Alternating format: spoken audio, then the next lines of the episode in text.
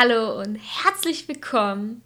Heute ähm, mache ich, Juliette, mal ausnahmsweise die Anmoderation. In letzter Zeit war es ja öfters der Justin. Also herzlich willkommen zum, zur Natürliche Eins in Podcast-Namen. Podcast. genau, und heute ist ähm, Justin mit mir da. Hallo. Genau, und wir sind heute nur zu zweit und wir wollen heute ein bisschen über D&D reden. So, ihr habt ja schon, wir hatten ja jetzt vor kurzem über DSA geredet und wir haben ja schon öfters durchsickern lassen, dass wir eher mit D&D zu tun haben und jetzt dachten wir uns, warum reden wir nicht mal darüber und teilen euch so ein paar Dinge mit. Sei es, dass wir euch einfach ein paar Infos geben oder ja. Ja, und dafür haben wir uns äh, die beiden äh, an den Tisch geholt, die aus unserer Gruppe vermutlich am meisten von den Regeln und äh, von D&D allgemein verstehen und wissen. Ja, wahrscheinlich. ich ja. würde mal behaupten, aus unserer Gruppe sind wir die beiden, äh, die am meisten Regeln im Kopf haben. Ja, du so als Spielleiter und ich spiele eine Klasse, die sehr kompliziert ist. Ja, genau. Und du sitzt halt den ganzen Tag neben mir und hörst mich über D&D und, und Regeln und so weiter reden. Ja. Von daher, ja, ist quasi Hintergrundrauschen für dich ja schon beinahe. Herr Beiner. Ja, Aber auch nur beinahe. Nur beinahe. Gut, aber bevor wir zu unserem Thema heute kommen, haben wir ein paar Ankündigungen für euch.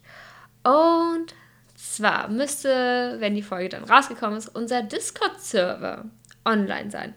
Und zwar ist es ein Community-Discord-Server. Das heißt, ihr könnt euch einfach sozusagen ähm, per Link, den wir hier natürlich auch natürlich äh, verlinken werden, äh, drauf, ähm, einfach draufklicken und dann solltet ihr bei uns landen und dann seid ihr auf unseren Community-Server und könnt mit uns interagieren, ihr könnt miteinander interagieren.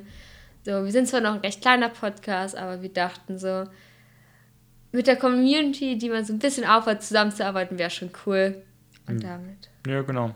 So, es gibt Möglichkeiten, über verschiedene Themen zu quatschen, einfach Ja. so miteinander abzuhängen oder auch äh, eigene Pen-and-Paper-Runden zu organisieren. Ja, klar. Äh, einzelne One-Shots oder ähm, wenn sich irgendwie eine Gruppe bildet, äh, findet man da sicher auch eine Möglichkeit auf dem Discord-Server Platz für, für länger laufende Runden irgendwie zu schaffen. Aber ja, wir dachten uns, ey, wir sind zwar noch sehr klein, aber dafür halten wir fest zusammen äh, und können deswegen auch noch auf äh, wirklich einzelne äh, Leute Kommentare von euch eingehen.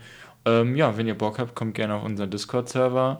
Wir sind, äh, alle aus unserem Team sind da vertreten, auch Ja. die, die ihr noch nicht gehört habt, Genau. die, die im Hintergrund agieren. ähm, aber nee, wir sind alle sehr nett. Äh, solange ihr keine Arschlöcher seid, sind wir keine. äh, von daher, ja, kommt gerne. Wir Genau. freuen uns auf euch. Und es gibt sogar noch eine zweite Ankündigung. Und das ist, dass wir. Wir haben ja bisher alles einfach immer am Freitag veröffentlicht. Und jetzt haben wir uns überlegt, dass wir unsere One-Shots, Actual Plays natürlich somit, äh, an dem One-Shot Sonntag veröffentlichen werden. Somit heißt es, dass ihr bekommt freitags, wie immer, einmal pro Woche, freitags eine neue Folge.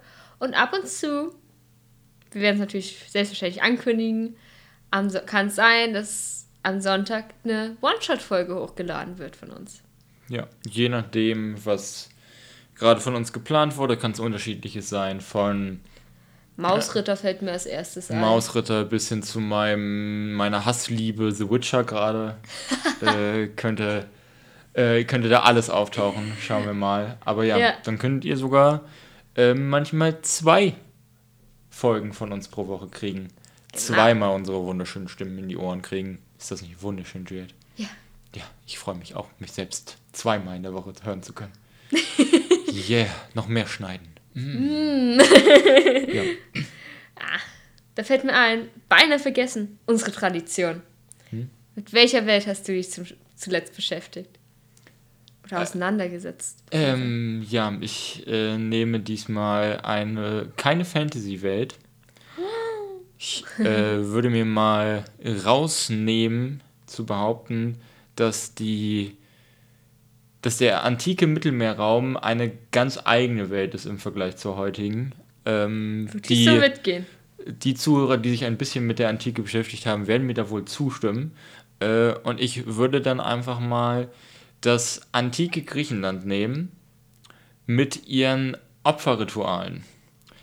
Äh, ja, ich sitze gerade an meiner Bachelorarbeit fleißig. Die Frist hat gerade begonnen und ich bin fleißig am Lesen, Notizen schreiben, sch normale äh, Texte schreiben und so weiter. Also fleißig an der Bachelorarbeit am Machen. Und ja, meine Bachelorarbeit dreht sich halt um Tieropfer in antiken Ritualen von Kulturen rund um den Mittelmeerraum. Also beschäftige ich mich gerade hauptsächlich mit äh, griechischen Ritualen, aber auch römische oder ähm, zum Teil babylonische Rituale ähm, werden da ein bisschen in diese Arbeit mit reinfließen. Und ja, es ist viel. Es ist verdammt viel. Hm. Aber irgendwie schon cool, oder? Ich, ja, also das Thema ist echt cool. Ähm, es ist bloß eine gewisse Schnitzeljagd an manchen Stellen äh, Werke zu finden, die sich mit konkreten Ritualen auseinandersetzen und nicht nur mit äh, quasi. Die haben das so gemacht. Ja, genau, zu diesem Oberthema Opferrituale oder ähm, griechischer Religionspraxis auseinandersetzen, sondern sich wirklich damit beschäftigen, okay, wir haben hier folgendes Fest, ähm, so lief das ab und quasi sich nur auf dieses eine Ritual fokussieren und das aus verschiedenen äh, Seiten beleuchten. Das ist ein bisschen schwierig. Aber ich bin zuversichtlich, irgendwo die passenden Werke, die ich mir schon rausgesucht habe, zu finden. In der Bibliothek habe ich sie bis jetzt nicht gefunden. Wer weiß, wo ich sie ansonsten finde. Schauen wir mal. Ja. Yay. Zumindest, das ist meine Antwort. Okay. Man hört vielleicht an meiner Stimme ein kleines bisschen, ich bin, die ist vielleicht ein bisschen kratzig, sie wird vielleicht öliger über den Zeitraum, den wir hier sprechen. ähm, ich bin ein bisschen fertig. Die Suche, nach, die Suche nach, nach Werk, äh, und die Arbeit an, der, an Bachelorarbeit zieht doch ein wenig Energie und raubt mir ein wenig den Schlaf. Hm. Ja. Nice. Ist halt leider so. Alles für die Wissenschaft. Da könnte ich glatt widersprechen, nämlich mit meiner Welt.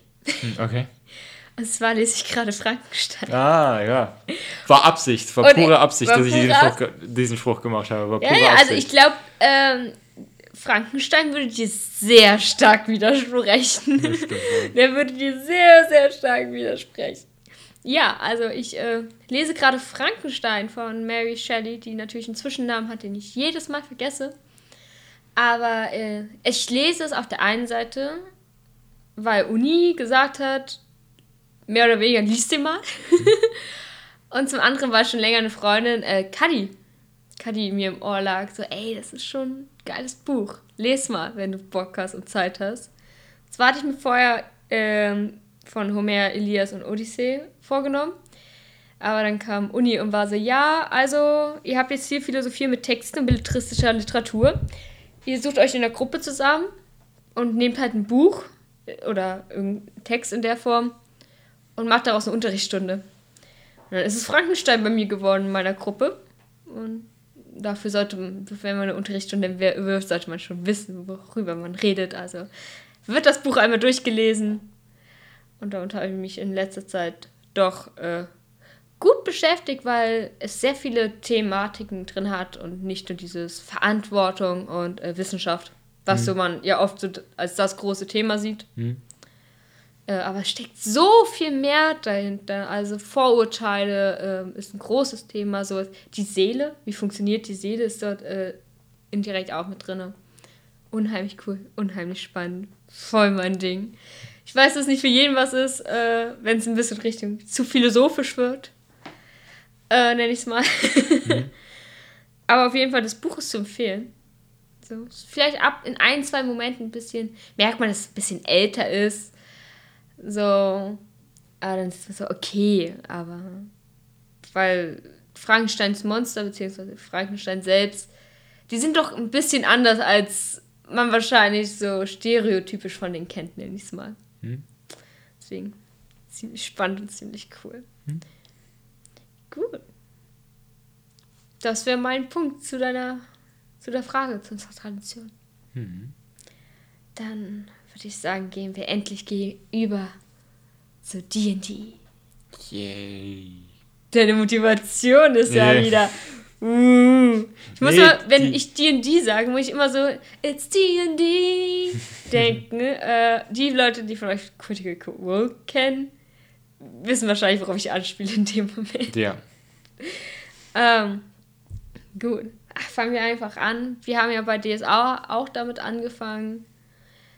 Wie sind wir dazu gekommen, zu DSA? Und heute fragen wir uns, wie sind wir zu D&D gekommen? Erzähl mal, Justin. Ja, wie bin ich zu D&D gekommen? Ich glaube, D&D war mein allererstes Pen and Paper, mit dem ich so wirklich Kontakt hatte, ähm, aber nicht mein erstes Pen and Paper, was ich gespielt habe. So, diese Geschichte habe ich schon zu oft, glaube ich, plattgetreten. Wenn ihr nochmal genaueres dazu hören wollt, was mein allererstes Pen and Paper System war, hört euch die Folge zu DSA an oder unsere Kollaborationsfolge mit Adepte Stammtisch mit Jan und Sven, äh, die vor Ewigkeiten, ich weiß gar nicht mehr wann, erschienen ist. Nicht. Dort habe ich die Geschichte auch äh, etwas länger erzählt. Ja. Ähm, aber ja, so mein äh, allererster Kontakt mit Pen and Paper war tatsächlich dann über Critical Role, ähm, die äh, angefangen haben zu, zu streamen oder schon länger gestreamt haben zu dem Zeitpunkt, glaube ich, als ich Kontakt mit denen hatte. Dann habe ich das halt gesehen und habe so gesehen, hm, die spielen da hier Rollenspiele, Pen and Paper, Dungeons and Dragons, hört sich eigentlich ganz cool an. Hm. Ja, und dann ist daraus halt entstanden, dass mehrere Freunde und so meinen, ey, ich hab Bock auf Rollenspiel und so. Äh, und sich äh, daraus ist dann quasi äh, bei mir dann so die äh, Lust an Pen and Paper entstanden und halt auch bin ich so in dieses Hobby reingeschlittert. Äh, und die die selbst habe ich dann das erste Mal vor fünf Jahren müsste das gewesen sein, äh, das erste Mal gespielt. Ähm, ja, ungefähr so zu dem Zeitpunkt, ungefähr ähm, dann. Und ja, verschiedene Gruppen geleitet, äh, unterschiedlichster Art. Und jetzt hängen geblieben bei äh, unserer Truppe rund um die Natürliche 1 im Podcast, äh, Natürliche 1 Team. Alle, mhm. die da so engagiert sind, sind auch bei uns bei DD vertreten. Ähm, und ja, das spielen wir jetzt schon mit mir als Spielleiter seit drei Jahren, zweieinhalb, drei Jahren. Ja. Seit zwei Jahren wirklich relativ regelmäßig alle zwei Wochen. Ja, genau. Ja. So. Das ist so meine Vorgeschichte oder meine Geschichte, wie ich so an DD rangetreten bin. Ja. Ja, bei dir hat es hat es einen interessanteren Weg als bei mir, glaube ich. bei mir war es, äh, ja, ich habe Justin im Seminar kennengelernt und dann, als Sommerfeier war, fragte Justin Bock auf Pen and Paper. Mhm. Und Justin hatte halt vorher schon immer wieder davon erzählt. Ich weiß noch, wie er das Jubiläumsbuch vom Vampire geholt hat und war so, boah, voll cool. Und ich war so, okay, ich habe keine Ahnung, aber es sieht schon cool aus. Mhm. Und dann hatte ich ja gesagt, äh, zusammen mit einem anderen Kumpel. Und ja, wir haben sofort mit D&D angefangen. Es war dann so Charakterbogen erstellt und den Charakter spiele ich immer noch. Ich bin sehr stolz drauf. Sie ist noch nicht tot. Meine Leolin lebt noch. Ähm, ja, also ich wurde gefragt, ich habe ja gesagt und habe dann D&D gespielt. und ja. spiele es immer noch. So an sich kurz gefasst, that's the story. ja. ähm, ja, in der Zeit halt natürlich auch ein paar andere ähm, kennengelernt in Form von One-Shots, wie ihr ja gesehen habt mit Kusule und so, Vampire. Ähm, ja, aber für mich so D&D so, da es halt so das erste war, hat es einen besonderen Platz im Herzen. Mhm. Ja, klar. genau. Ja. Mehr kann ich dazu wirklich, ehrlich gesagt, erstmal nicht sagen. Mhm. ja. Dann wollen wir doch mit den grundlegenden Sachen, glaube ich, anfangen von D&D, oder? Ja, gehen wir jetzt mal zu den Regeln. Ja, straight ins System, Woohoo! weil ähm, wir kommen zu einem späteren Zeitpunkt in diesem Podcast nochmal darauf zurück, aber ähm, ein großer Faktor von D&D, äh, ich würde sagen, ob das ein Vorteil oder ein Nachteil ist, könnt ihr als Zuhörer selbst entscheiden. Ich glaube, wir hatten da äh, vor ein paar Tagen noch eine etwas größere Diskussion darüber, ob das ein Vorteil oder ein Nachteil ist. Mhm. Ähm, aber auf jeden Fall ein Merkmal von D&D ist, dass viele Leute, äh, die D&D spielen, es in ihrer eigenen selbstgebauten Welt tun. Ja. Es gibt theoretisch vorgeschriebene Abenteuer, da kommen wir wie gesagt später zu, und vorgeschriebene Welten, aber viele spielen diese D&D in ihrer eigenen selbstgebauten Welt und das Regelsystem ist halt auch so gebaut, dass es unabhängig von der Welt funktioniert. Es muss halt nur in gewisser Form irgendwie ein Fantasy-Setting sein, ähm, aber ansonsten ist da D&D äh, relativ universell äh, auf verschiedene selbstgemachte Welten anwendbar. Und deswegen ist es tatsächlich so, dass ähm, der Kontakt oder die Gemeinsamkeit von unterschiedlichen D&D-Spielern auf der gesamten Welt äh, nicht auf eine Welt zu betrachten ist, also auf ein Setting, so, sondern mechanischer Natur ist. Also das, was alle D&D-Spieler gemeinsam haben, ist, dass sie die gleichen Regeln spielen. Ja. Sie spielen nicht das gleiche Setting, die Nee. gleiche Story, die gleiche Atmosphäre, sondern sie spielen die gleichen Regeln oder Ja. die gleichen Mechaniken. So. Und deswegen haben wir uns gedacht, wir beginnen erstmal mit den Regeln von D&D, weil sie so ein äh, Kernpunkt von diesem Setting sind. Im Gegensatz zu bei Vampire zum Beispiel, ähm, wo wir ja auf die Regeln nahezu gar nicht eingegangen sind, sondern sehr viel über die Welt erzählt haben, weil in Vampire auch halt die Welt vorrangig ist. ja, genau. So, die Regeln kommen danach. Genau. Während bei D&D ist quasi... eher umgekehrt ist, oder? Genau, genau. Die Regeln kommen zuerst und dann suchst du dir die Welt. Ja. So. Ähm, ja. Und deswegen, Juliet, willst du uns einmal ganz kurz das Grundprinzip von D&D erklären, wie, ganz, ganz grundsätzlich runtergebrochen, wie funktioniert in D&D eine Probe?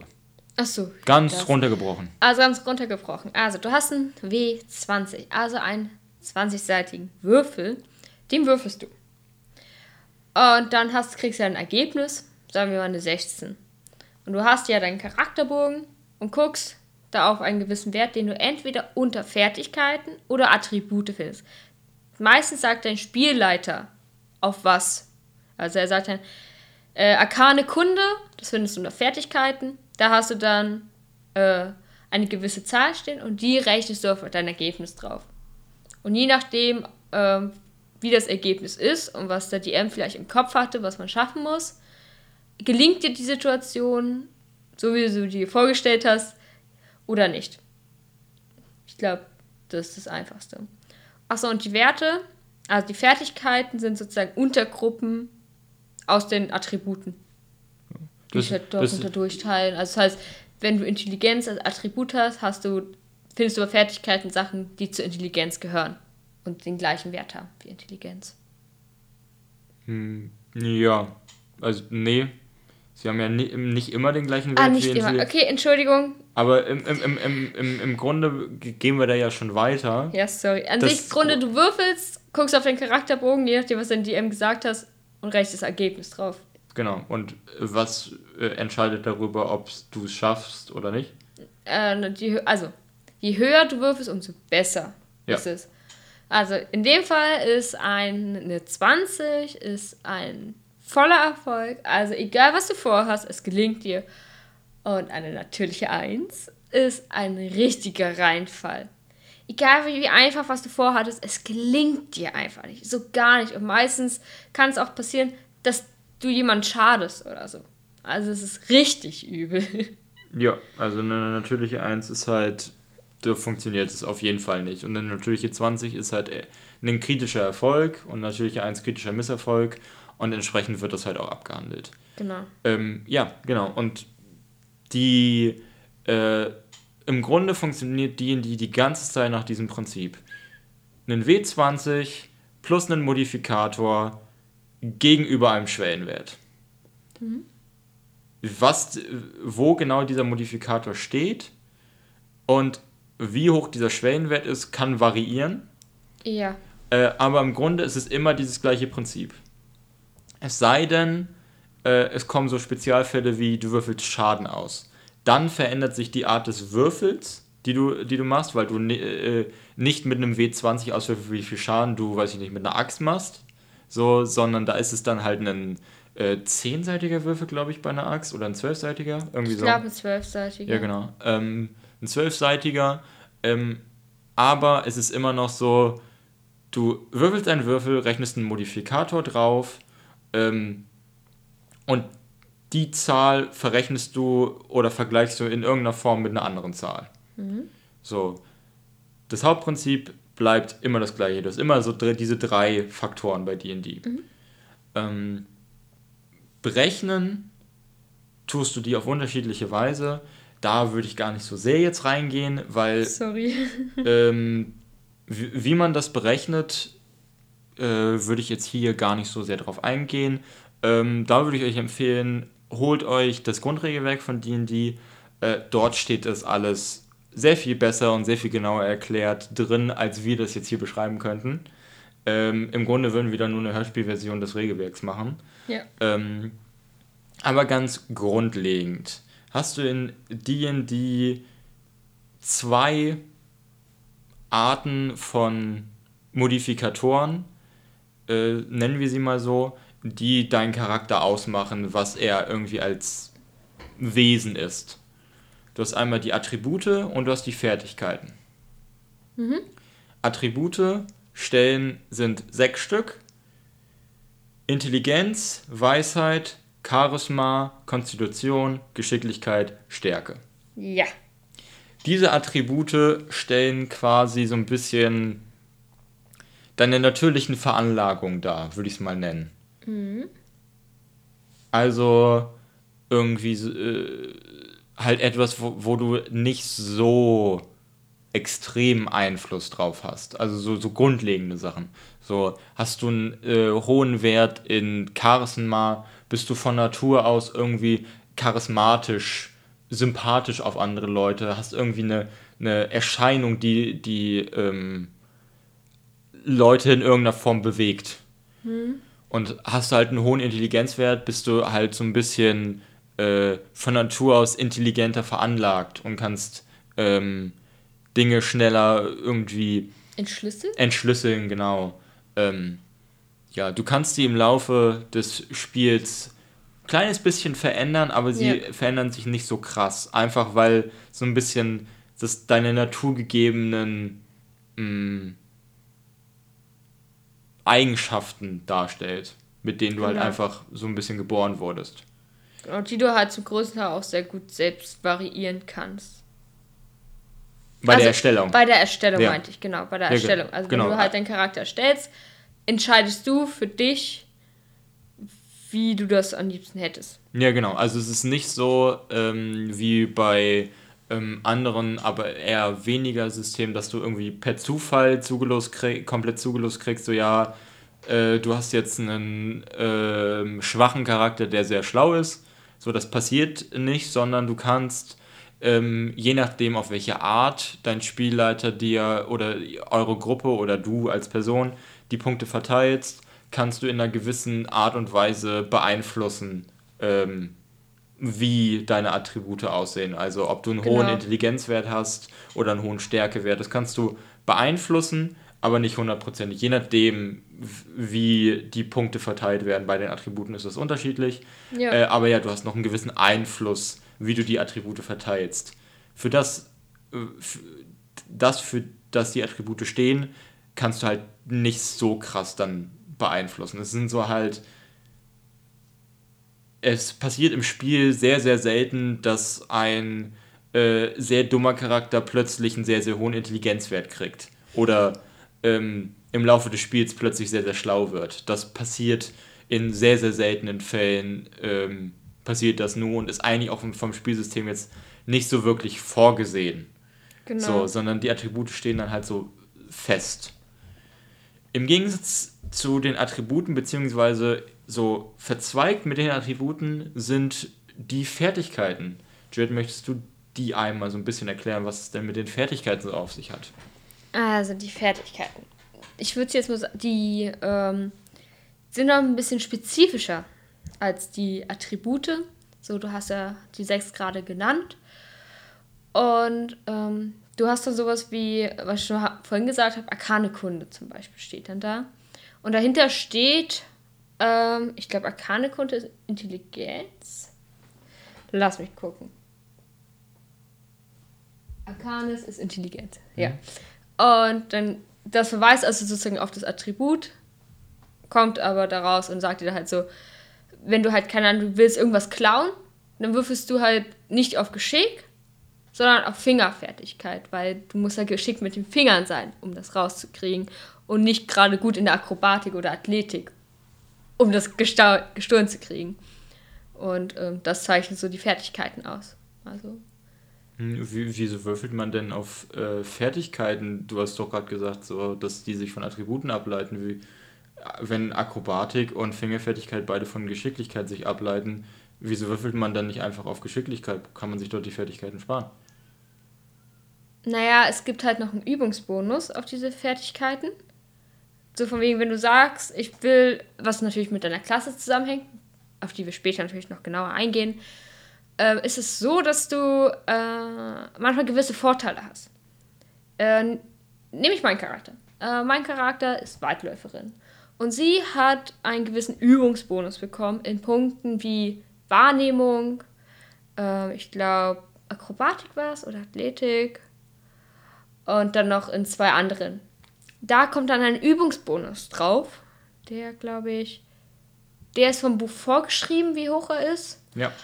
Und dadurch hast du manchmal Momente, wo ich so, ja, in Wahrnehmung ist Weisheit, eigentlich hätte ich da nur plus 4. Aber aufgrund des Übungsbonus habe ich äh, plus, ähm, ja stimmt, plus 5, weil ich habe eigentlich plus 2 auf Weisheit. So rum.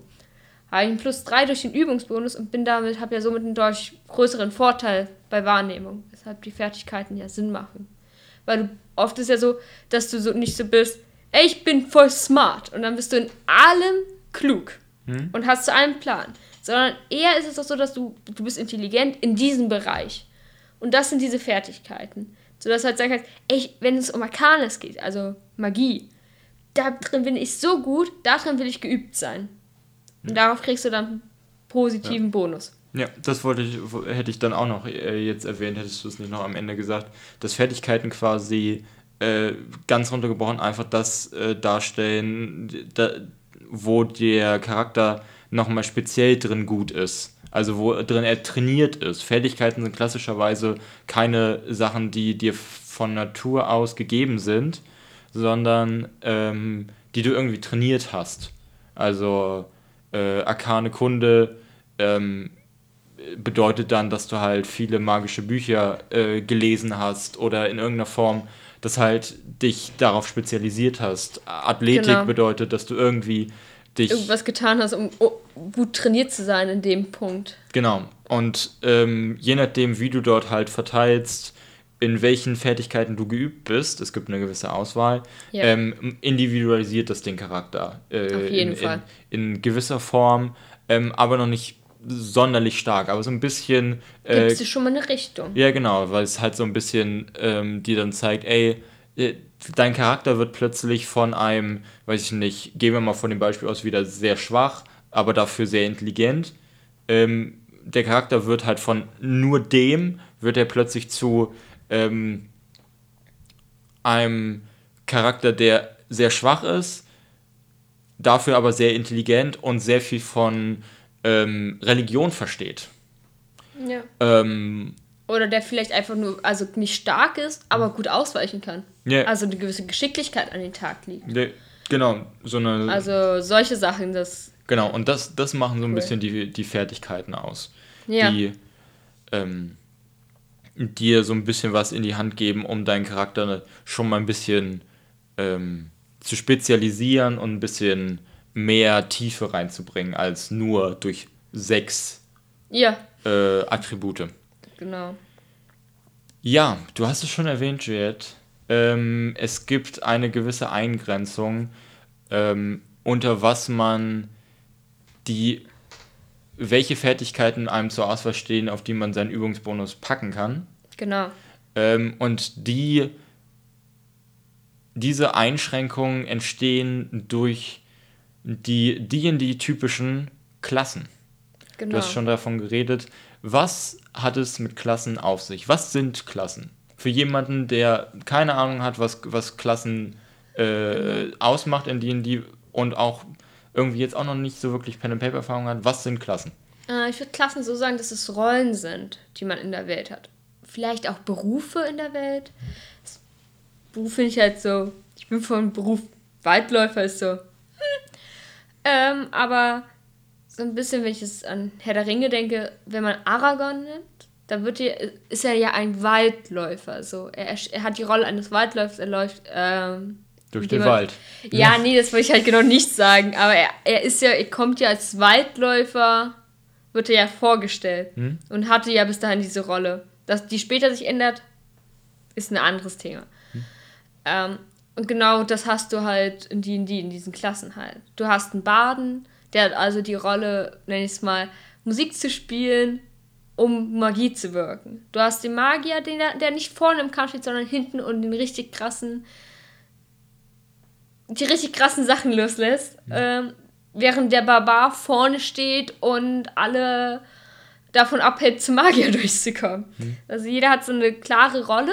Mhm. Im ersten Moment natürlich, mhm. wenn man es sehr stereotypisch sieht, kann man sie genauso einsortieren. Du kannst auch sagen, ey, ich will diese Rolle spielen, um ihre Norm, also um ihren Stereotyp zu brechen. Mhm. Ist natürlich dann dir überlassen, aber ich glaube, Rolle ist an sich das beste Wort. Hm. Hätte ich jetzt auch so gesehen. Klasse so als, als Rolle ähm, im, in der Gruppe und, und auch in der Welt. Genau. Also, ähm, wenn du halt sagst, okay, ähm, ich bin Druide als Klasse, weiß jeder, der mit D&D irgendwas zu tun hat, hat sofort äh, eine, eine gewisse äh, Vorstellung. Vorstellung, wie dein Charakter im Zusammenhang mit einer Gruppe funktioniert. Ja. Und wie dein Charakter im Zusammenhang einer Welt funktioniert. Ja, wie du schon gesagt hast, es gibt in D&D die Möglichkeit, über ähm, verschiedene Mechaniken natürlich auch mit dieser Rollenvorstellung zu brechen und ein, weiß ich nicht, einen Kleriker zu spielen, der ähm, nur Kampfzauber kann und gar nicht heilt.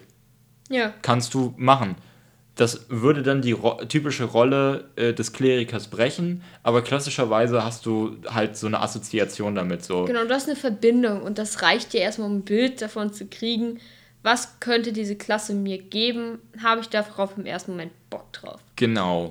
Ähm, ich würde einfach mal vorschlagen, dass bevor wir zur Aufzählung kommen, welche Klassen es äh, so gibt, und was sie ungefähr ausmacht. Wir müssen nicht lange über die reden, nur ganz kurz, würde ich vorschlagen. Ja, finde ich ähm, gut. Würde ich einmal noch mal kurz einwerfen, weil ich es beinahe vergessen hätte. Wir haben ja eigentlich angefangen, äh, zu Klassen überzugehen mit diesen Rahmen, genau. die äh, diese Klassen bringen. Und zwar hätte ich halt gesagt, ja, du wählst halt eine, eine Klasse, gehst damit in eine gewisse Rolle und die gibt dir dann halt, wie du ja schon gesagt hast, ähm, gewisse Fähigkeiten, ähm, schränkt dich aber auch an gewissen Stellen ein. Also ja. du äh, hast halt, ähm, wenn du Waldläufer als äh, Klasse nimmst, hast du halt nur eine gewisse Menge an Fertigkeiten, die dir das Spiel zur Verfügung stellt, wo sie sagt, ey, diese Fertigkeiten, aus denen kannst du dir welche auswählen, in denen du geübt bist. Genau. Ähm, und nur diese und diese Zauber kannst du wirken oder kannst du auswählen aus diesen und diesen Zaubern und nur die kannst du halt wirken. Ja. Du kannst jetzt keine an, du kannst, ein Waldläufer kann jetzt, hat jetzt nicht Zugang zu ähm, Magierzaubern, es sei denn irgendwie etwas befähigt ihn dazu außerhalb ähm, von dem klassischen Klassensystem. Ähm, ja, aber dadurch schränkt dich halt die, die Klasse ein bisschen ein bringt dir aber auch gleichzeitig Vorteile, weil sie halt dir spezielle Fähigkeiten gibt. Ja, zum Beispiel ein Vorteil, nur so als Beispiel, beim Waldläufer äh, ab einem gewissen Moment hast du einen Vorteil in deinem bevorzugtes Gebiet. Das heißt, du kannst dir auswählen zwischen Wald, Wüste, an sich Flusswasser gibt es auch, je nachdem, was du spielst, macht es mehr, kannst es Sinn machen. Gebirge, Hügel, Wiesen. Äh, kannst halt sagen, in welchen du dich sozusagen am meisten aufgehalten hast. In meinem Fall ist es der Wald. Und wenn ich eine Stunde da drin bin, kriege ich richtig viele Vorteile. Also ich finde den Weg, wo wir hinwollen. Äh, ich kann vorher vor einen anderen ähm, Gefahr wahrnehmen und so weiter und so fort. Und mit jeder Stufe, die du aufsteigst sozusagen, kriegst du auch mehr von denen. Ja, genau. Die unterschiedlich stark sind, kommt natürlich darauf an, wie man das, ob man selber sagt, ja, das finde ich stark oder nicht. Ist Nee. auch so ein bisschen so Gefühlssache in dem Fall, aber an sich kriegst du jedes Mal einen coolen neuen Kniff, der dich natürlich in einer gewisser Weise einschränken kann. Ja, also Je nachdem, wie du es halt, wie man es halt selber sieht. Ja, so, ich ich- finde, für mich das ist immer so eine richtig geile Erweiterung. Ich denke mir immer so, boah, jetzt kann ich noch mehr machen als vorher. Ja, ja, genau. Ich, ähm, ich würde tatsächlich, äh, ihr Zuhörer merkt, wir sind uns beide selbst untereinander nicht genau einig. ähm, ich würde dir tatsächlich widersprechen und sagen, mit, dass diese Einschränkungen, sobald du die Klasse gewählt hast, nicht mehr, keine weiteren Einschränkungen passieren. Ich, ich würde behaupten, du wählst die Klasse, kriegst die Einschränkung, dass du halt nur eine gewisse Auswahl hast an Dingen, die du tun kannst und gewisse Dinge, die du halt nicht tun kannst äh, oder die dir schwieriger fallen. Ähm, und sobald du dann diese Klasse gewählt hast, alles, was dann danach in dieser Klasse quasi vom Aufsteigen her kommt, folgt nicht mehr mit irgendwelchen Einschränkungen, sondern immer nur noch mit mehr Boni. Also quasi. Oder entscheidet dich Sachen. Ja, aber da ist es halt für, für mich kein, keine Einschränkung mehr, sondern es ist so, ey, du kriegst entweder Buff A, Buff B oder Buff C. So, das ist für mich keine Einschränkung mehr, sondern es ist mehr so, weiß ich nicht, so als ob du am Anfang äh, wie, wie, wie so ein Bankvertrag. Du äh, gibst Ge Geld auf eine, auf eine Bank für fünf Jahre, schränkst dich dann damit ein, weil du das Geld gerade nicht hast, aber weißt, wenn ich die fünf Jahre durchgeschafft habe, kriege ich, krieg ich mehr Geld zurück. Ja. Quasi so in dem Sinne. So, du schränkst dich am Anfang ein, um mit jedem Level immer mehr Fähigkeiten zu kriegen. Verstehe. So würde ich es sehen. Ja. So, ich, Ja, ich, ich. Für mich persönlich ist es halt auch so. Hm? Ich könnte mir aber halt vorstellen, dass es für einige wie eine Einschränkung wirken könnte. hm, okay. Aber äh, kann sein, dass auch nur am Anfang da ist, dass man Hm. sich so denkt, ey, wieso kann ich das nicht? Ich würde das so gern können. Ja. Aber da kommen wir später drauf, dass es da gibt ja theoretisch noch ein paar Optionen, auf die gehen wir aber später ein. Genau. N nun einmal zu den Klassen. Nun einmal zu den Klassen. Ha. Wollen wir einfach. Ich fange ich fang mit dem typischsten an. Hm? Ich fange mit dem Barbar an. Ja, ja. Was ist der Barbar? Ganz kurz. Der Barbar, ganz kurz gesagt, ist eine Person, die nächstes Mal viele Leben hat, vorne steht und gefühlt immer kämpfen will. Und trinken. Aber nein, sie ist einfach eine sehr, sehr starke Person, unheimlich gut im Nahkampf. Ja, äh, Barbar hätte ich, hätte ich ähnlich so gese- gesehen. Äh, Barbar, äh, ein, eine Kämpfernatur, orientiert sich an ähm, etwas vorzeitlichen Idealen von so, so Stammesverteidigern, so Stammeskämpfern. So daran äh, orientiert sich der Barbar und ist typischerweise verbunden mit seinem typischen Kampfrausch Ja. in den er verfällt, der ihm äh, Boni gibt im Kampf.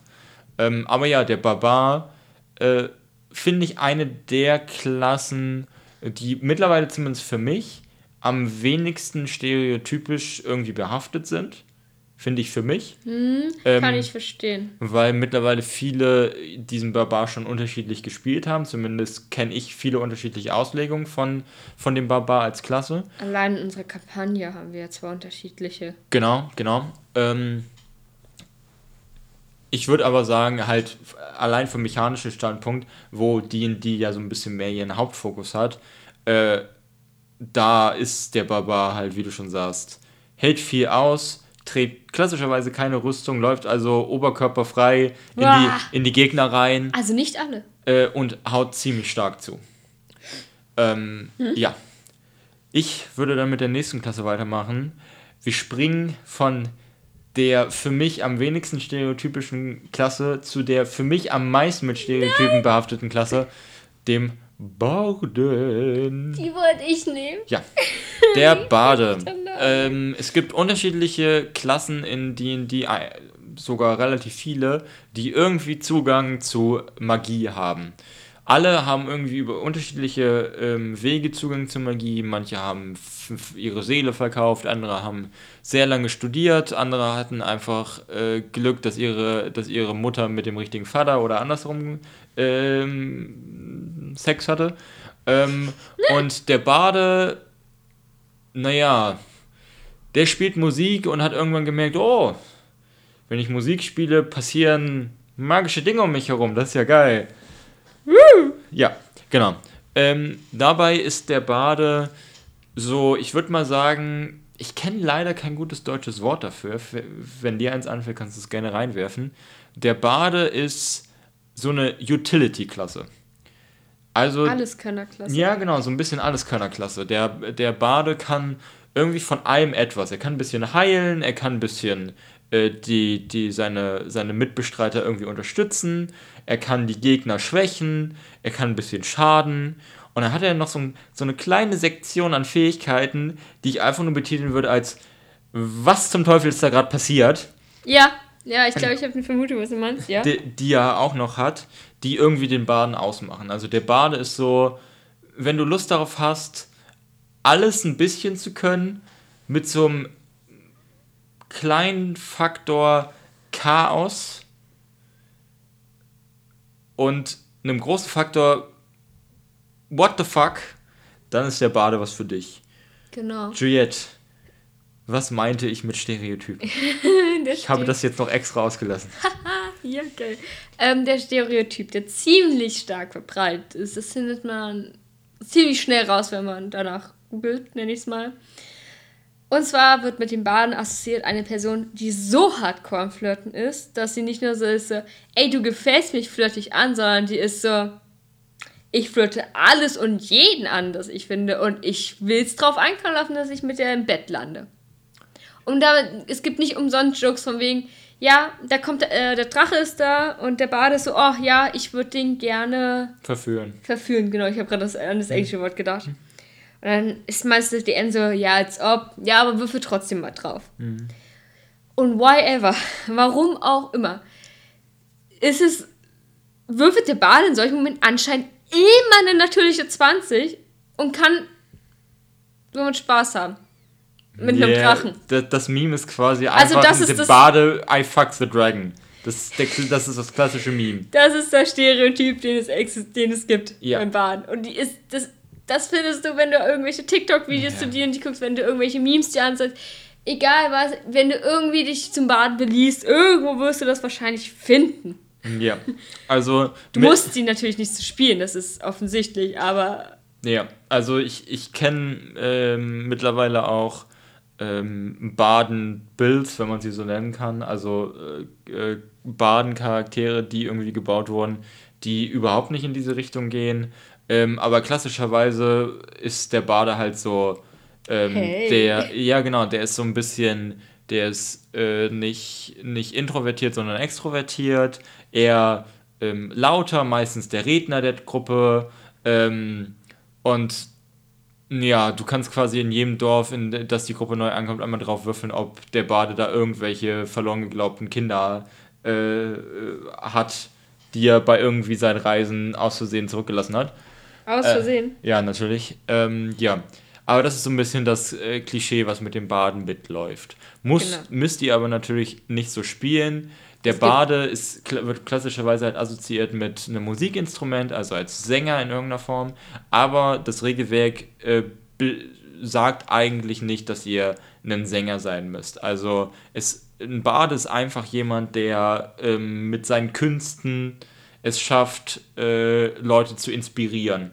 Genau. Und damit halt quasi sein, seine Magie in seine Rolle äh, ausführt. Und das kann von Sänger bis hin zu ähm, ganz blöd, keine Ahnung, Bildhauer.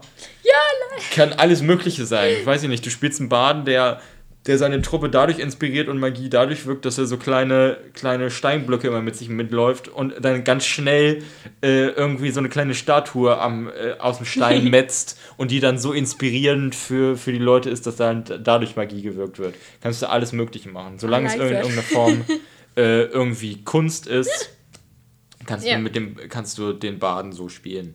Ähm, ja, das ist halt nur das Stereotyp, deswegen ich halt sage, der Bade ist für mich so die Klasse, wo ich sagen würde, da haben die, da ist das größte Stereotyp auf dieser Klasse, was eigentlich gar nicht so stimmt. Ja. Ja. Äh, gut. Gut, dann gehen wir weiter. Äh, mir fällt gerade das erste Mönch ein. Ja. Das ist, äh, boah, ich muss, man hat ja, also man, ich, ich denke jetzt an zwei Sachen gleichzeitig. Ich denke an so einen typischen Klostermönch, an den man unsere ZuhörerInnen denken könnten. Mhm.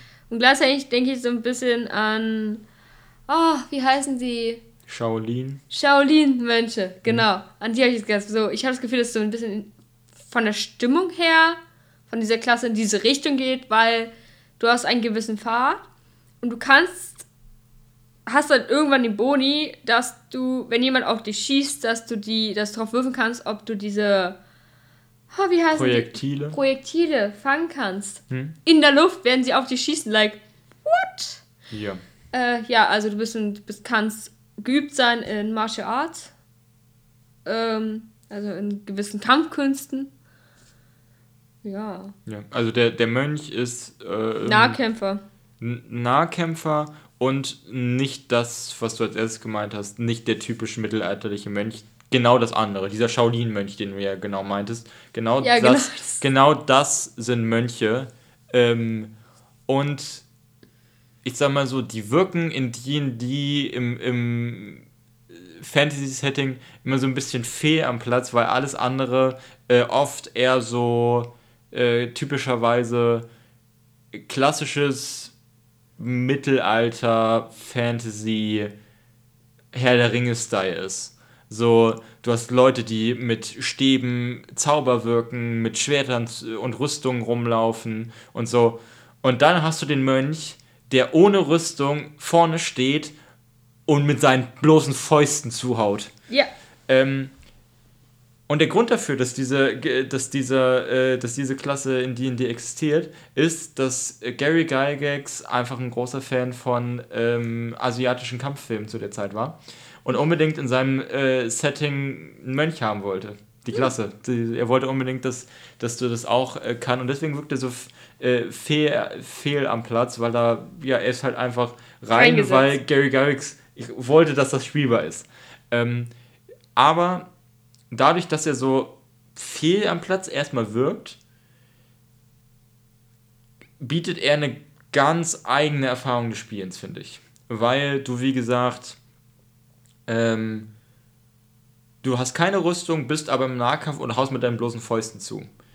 Das heißt, es fühlt sich für dich tatsächlich, wenn du Mönch spielst, die ganze Zeit so an, als wirst, wärst du halt, äh, als würdest du halt so einen Shaolin-Mönch spielen, der die ganze Zeit den Schlägen ausweicht und, äh, weiß ich nicht, die Energie umleitet, um sie dann wieder wegzuschlagen und so. Ähm, es hat die ganze Zeit dieses Feeling.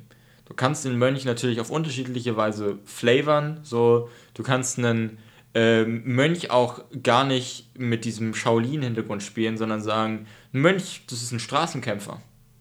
Das ist ein, ein Kämpfer, der einfach auf der Straße seinen, seinen, äh, den Faustkampf so spezialisiert hat, dass er jetzt auf alles mit seinen Fäusten zuschlagen kann. Quasi äh, Vi aus League of Legends ja. wäre der perfekte Mönch. Ähm, ja, das Stereotyp ist aber halt klassischerweise eher dieses Shaolin-Ding. So, ja. Ähm, ja. Gut. Gut die, du bist dran. Ja, die nächste Klasse, die ich sagen würde, ähm, gehen wir doch einfach mal zum Magier. Okay. Magier, Zauberwirker, relativ klassisch. Äh, Zauberwirker hat nicht das Glück gehabt, dass er irgendwie magische Eltern hatte hat auch keinen Vertrag mit irgendeinem äh, überdimensionalen Wesen geschlossen, sondern er hat einfach sehr, sehr, sehr, sehr, sehr viel Zeit in der magischen Bibliothek verbracht äh, und genug gelesen, um jetzt die äh, Strukturen von Magie zu verstehen und Zauber aus seinem Zauberbuch wirken zu können. Dabei würde ich sagen, ist der Magier ähnlich wie der Bade ein ziemlicher Utility, äh, ja. ziemlich Alleskönner, ähm, äh, Klasse, die aber nicht wie der Bade relativ gut mit seinen Lebenspunkten auskommt, sondern relativ schnell äh, Probleme hat, wenn er irgendwie in Nahkampf kommt. Er trägt halt keine Rüstung, sondern eine einfache Robe und hat relativ wenig Lebenspunkte, weshalb es so ist. Steht ein Gegner vor ihm und haut zu, ist die Wahrscheinlichkeit sehr hoch, dass er sehr schnell da weg muss, weil er kaum noch Lebenspunkte hat.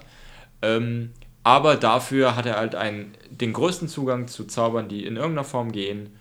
Und er kann quasi, hat auf jede Situation einen passenden Zauber parat. Ja. So.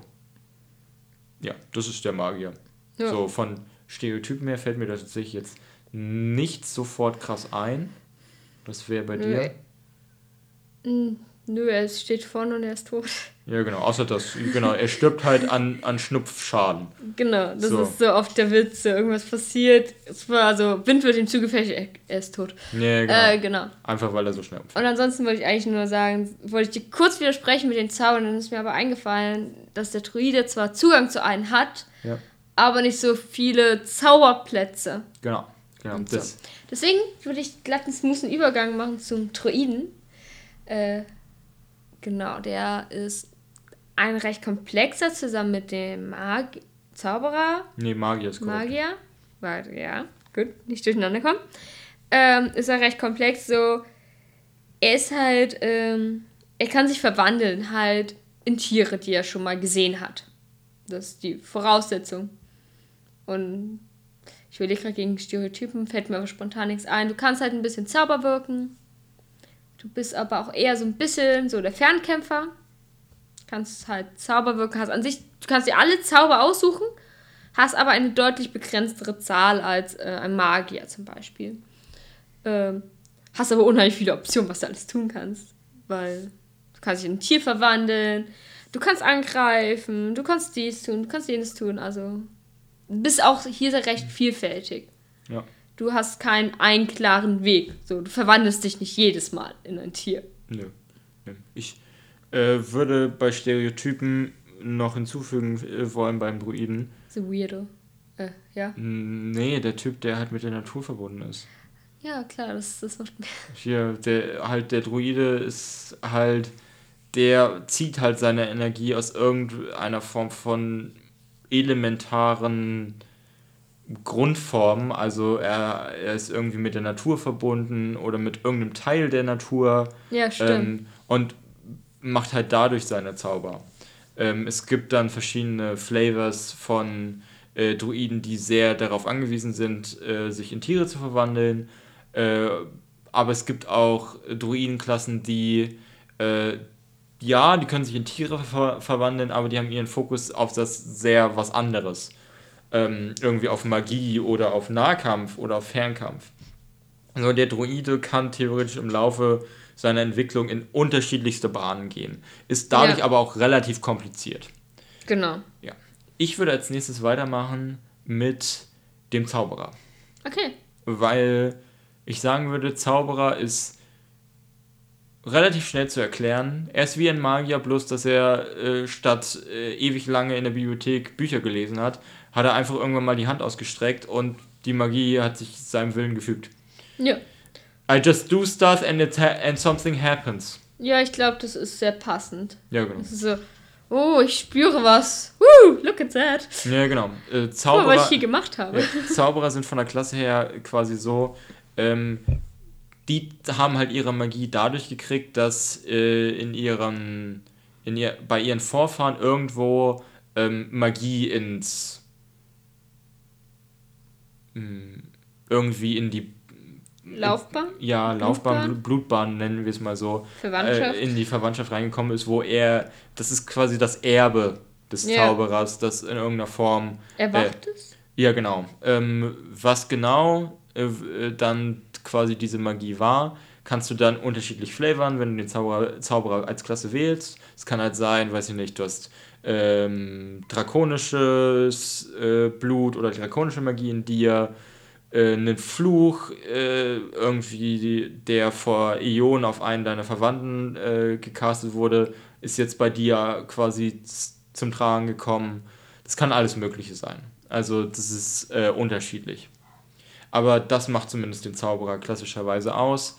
Ähm, er ist nicht so alleskönnermäßig wie der Magier, aber auch nicht, er stirbt auch nicht so schnell. Ich würde sagen, äh, Zauberer ist so ein bisschen so.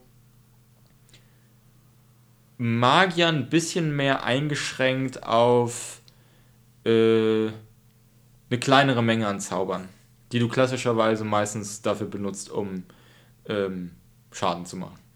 Okay. Ja.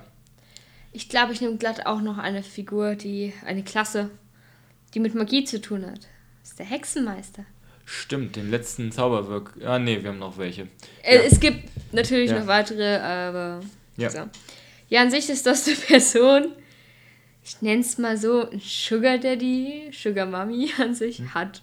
ist eine Person, die hat, ist äh, mit einer, mit einem höheren Wesen, egal welcher Gesinnung, also nenne ich es mal böse, gut oder neutral, ist es ein, Kon äh, ist es ein Vertrag sozusagen eingegangen und diese Person gibt einem halt Magie, ein bisschen Macht in dieser Form und du äh, hast, ihm hast ihm Treue geschwört. Ja, unter, Ein unterschiedlich. bisschen in, also Ja, kommt genau. natürlich drauf an, mit wem hast du es gemacht, wie genau sieht das Verhältnis aus, aber an sich, für dich als Klasse, du erhältst Zauber. Genau, und du bist in irgendeiner Form. Äh, genau abhängig von, von diesem Wesen. Also das Wesen kann dir halt auch die Magie entziehen, wenn du halt gegen äh, seine Doktrin handelst. Ähm, das kommt natürlich dann halt von Wesen zu Wesen, äh, kommt es drauf an. Aber klassischerweise ja, der Hexenmeister ist äh, der, der in irgendeiner Form einen Vertrag mit einem Wesen hat und deswegen abhängig von diesem Wesen ist. Und das typische Stereotyp von einem Hexenmeister ist, oh mein Gott, der ist so edgy, der ist so, mm, mir geht's so schlecht. Ein bisschen unser Edgelord hat auch. Ja, es ist halt so ein bisschen äh, äh, edgy, das ist aber halt das Stereotyp. Ja. Ähm, das ist meistens halt so der Gedanke von, ähm, mein Hexenmeister hat einen Deal mit einem Wesen eingehauen, um irgendwie sich an, an Leuten zu rächen, die ihm un, äh, Unrecht getan haben. Oder äh, weil ich ansonsten, weil das, weil die Person ansonsten gestorben wäre und äh, nur mit einem Deal mit diesem Wesen konnte sie sich retten und so. Äh, und ist jetzt in ewiger Schuld bei diesem Wesen. Mhm. So ein bisschen wie Meg bei Herkules. Ja. Ja, Mac ist quasi ein Hexenmeister, wenn sie Magie könnte. Wenn sie Magie könnte, genau. Genau, genau. Wie Mac bei Hercules, dem Disney-Film. Quasi das ist die, das ist die Genau. Sache. Okay. Du bist dran. Wir Äh, haben ich noch bin ein dran. paar to go, fällt mir auf. Ja, äh, ich würde weitergehen mit Kleriker. Ist quasi, Hexenmeister und Kleriker gehen sehr, sehr schnell ineinander über, weil was ist ein Gott anderes als ein überdimensionales Wesen mit einem Franchise? Ähm, also von daher würde ich sagen, Kleriker ist so äh, die nächstliegende Wahl. Auch ein ähm, auch einer, der Zauber wirken kann, ähm, aber klassischerweise eher halt nicht wie Magier oder Zauberer hinten stehen, sondern als Tank fungieren. Klassischerweise auch als Heiler der Truppe, muss ihn aber nicht so bauen, ähm, ist nur die klassische Bauweise eines Klerikers. Ähm, ansonsten würde ich sagen, der Kleriker, das, was ihn halt noch ausmacht, ist diese Verbindung zu äh, der Gottheit. Ja. Also, dass er halt in irgendeiner Form, er muss schon in irgendeiner Form religiös sein. Er muss nicht an einen kompletten Pantheon glauben, aber er muss zumindest in irgendeiner Form an eine spezielle Gottheit glauben. Oder, äh, was ich auch ge gesehen habe, schon bei einigen Kleriker-Builds, der Glaube an ein Prinzip. Der Glaube an einen gesamten Pantheon. Der Glaube an irgendeinen, äh, irgendeine Macht, die außerhalb unseres Verständnisses liegt. Das ist quasi ein Kleriker. Du musst ihn nicht klassisch so bauen als ich bin die Speerfront von Thule und ihr werdet vor der Macht meines Gottes erzittern. Das muss man theoretisch nicht. Man kann ihn auch einfach bauen als, weiß ich nicht, jemand, der einfach sehr krass an Karma glaubt. Okay. So, das wäre ein klassischer Kleriker. Gut. Dann mache ich noch den Paladin. Jo. Der ist auch, äh, ist auch irgendwie ähnlich, nur in Form von einem Spur, den er geleistet hat, ist er mit jemandem verbunden, der höher, nee, muss nicht höher sein, oder? Er hat einfach mit jemandem Schwur. Bei Er hat mit Schwur. gar keinem Schuhe. Hä? Aber, Er wieso er aber es gibt doch nicht umsonst einen er. Ausbreaker. Ja, genau. Er, er, der, der Paladin ähm, schwört, irgendeine Sache zu tun. Aber Was? er ist nicht mit irgendeinem Wesen verbunden, so nach dem Motto, Ah, jemand, okay. der, der, Dann das, hatte ich's falsch. der, der das checkt, so nach dem Motto, äh, ich habe hier aber einen Vertrag stehen, wo, wo ihr Name draufsteht, der, wo ge- geschworen wurde, ich werde alle Schwachen beschützen. Das haben die jetzt hier aber gerade nicht getan. Nee, nee, nee, nee. Sondern das ist irgendwie okay. eine Art Schwur ans Universum sozusagen. Mm, okay, dann hatte ich das bisher missgelesen. So, so ich, ich, ich stelle mir das immer ganz äh, so auf die Weise vor. Paladine sind quasi wie wir an Silvester. Wenn wir Also, sagen, äh, ich werde ab Jahr. äh, nee, ich werde ab jetzt anfangen Sport zu machen. Bloß, dass wir dann theoretisch an Silvester sofort Bo irgendwie Fähigkeiten kriegen würden, die uns dazu befähigen, mehr Sport zu machen. Und wenn wir nicht Sport machen, würden wir diese Fähigkeiten wieder verlieren. So, quasi von dem Prinzip. Ja, okay. So, es gibt irgendwas, was äh, theoretisch äh, uns bestraft, wenn wir uns nicht an den Schuhe halten. Okay. Verstehe. Dann handeln wir jetzt noch ein paar ab. Ja, ich würde sagen, Schurke ist als nächstes. Okay. Schurke. Äh, quasi vom Stereotyp her wie Hexenmeister, bloß äh, ohne Magie, dafür mit äh, sehr viel mehr Schleichen und kleinen Dolchen von hinten äh, kleinen Dolchen, die von hinten irgendwelche Leute töten. Äh, Würde ich klassischerweise sagen. Ähm, Schurken sind, wie äh, der Name schon so ein bisschen sagt, die Klasse, die man wählt, wenn man in irgendeiner Form heimlich sein möchte. Also Schurken sind äh, typischerweise die Leute, die sich irgendwie gut verstecken können, äh, sich an Leute anschleichen und dann von hinten schnell zuschlagen und wieder weg sind. Dabei ist stereotypisch der Schurke gerne halt ein bisschen edgy, weil sein Leben war doch so hart. Ähm, aber du kannst ihn theoretisch auch anders bauen als ähm, Person, die sich im Wald sehr gut auskennt, als sehr fröhliche Person. Das ist unterschiedliche Art und Weisen, aber der Schurke ist klassischerweise so ein heimlich, äh, sehr heimlicher Mensch, sehr leiser in allen möglichen Formen. Also klassischerweise können die auch sehr gut halt äh, Schlösser knacken und so. Also alles, was irgendwie darauf ähm, zielt, leise zu sein, kann der Schurke relativ gut. Ja. Ja, es gibt noch eine weitere Klasse, die auch zum großen Teil ziemlich gut ist, wenn es ums Schleichen geht, solange es in ihrer Umgebung ist. Und das sind Waldläufer. Stimmt. Die schaffen es sogar, wenn sie eine Stunde unterwegs sind, ja, dass sie mit ihrer Gruppe, äh, dass sie mit für ihre Gruppe dafür sorgen können, dass sie äh, fast unentdeckt bleiben könnten und Nahrung finden. Die ist eine Klasse, die, mit der ich angefangen habe. Äh, wieso ich sage, kommen wir eventuell später noch drauf zu sprechen. ähm, und es ist einfach nur eine Person, die eine gewisse Gegend hat, sich super oft aufgehalten hat und sich in der auskennt, wie, in der, wie als ob es seine eigene Westentasche wäre. Und halt meistens mit Bogen halt unterwegs ist halt und nah als auch Fernkämpfer ist. Auch kann sie ein bisschen zaubern durch die Kraft der Natur, nenne ich es mal. Die, zumindest sehe ich bis, habe ich bis immer in den Waldläufer so gesehen, dass er so lange sich in dieser Gegend auch dass er ein bisschen gelernt hat, wie die Magie in dieser, in dieser Gegend funktioniert und hat gelernt, die zu verwenden. Genau. Ich glaube, das könnte so super komprimiert äh, zusammengefasst werden, was ein Waldläufer ist. Ja, Waldläufer ist quasi so eine Mischung aus Kämpfer und Druide. Genau. So ich wollte schon sagen, wenn ich Ja. mich nicht irre, haben wir übrigens noch zwei Klassen. Ja, ich äh, denke mal kurz nach. Ähm, Zumindest, okay, die eine steht nicht im Players Handbook, an die ich denke. okay, was. Ah, jetzt habe ich sie. Kämpfer.